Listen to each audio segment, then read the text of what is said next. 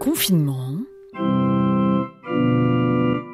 288 plus 24, 312 heures.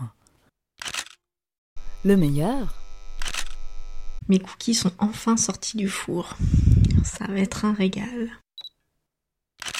J'ai entendu un podcast qui dit que faire des cauchemars, ça va aider à changer notre monde d'aujourd'hui.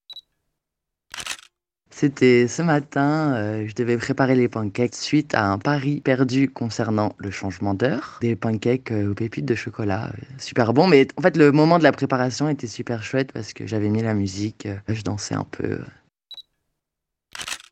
C'est quand j'ai mangé les pancakes euh, aux pépites de chocolat parce que j'avais gagné un pari hier soir. Ah, Il y avait aussi quand tu m'as envoyé les podcasts de ma mère. Le pire.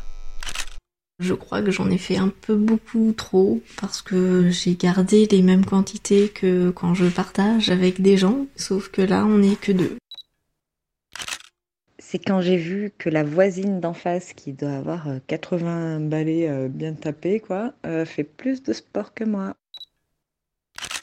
C'est quand j'ai fait quatre cauchemars, alors que je n'en fais jamais.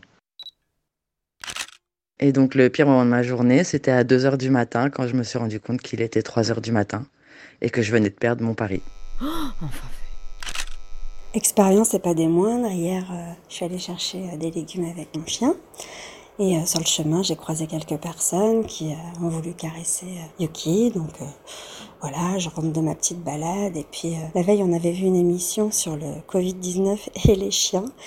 Les, grands professeurs ne savaient pas si les chiens pouvaient donner ou pas le Covid-19. Donc on, on savait pas trop. On était là, bon, tu crois, euh, qu'est-ce qu'on fait Donc je me porte volontaire pour... euh, pour laver Yuki, je décide euh, donc de le mettre dans la cabine de douche. euh, et puis la, seule solution que j'ai trouvée, c'est de prendre ma douche avec lui. Voilà, donc euh, expérience inédite pour moi. J'ai pris ma douche avec mon chien. J'ai enfin suivi les recommandations de ma dentiste qui préconisait d'utiliser du fil dentaire.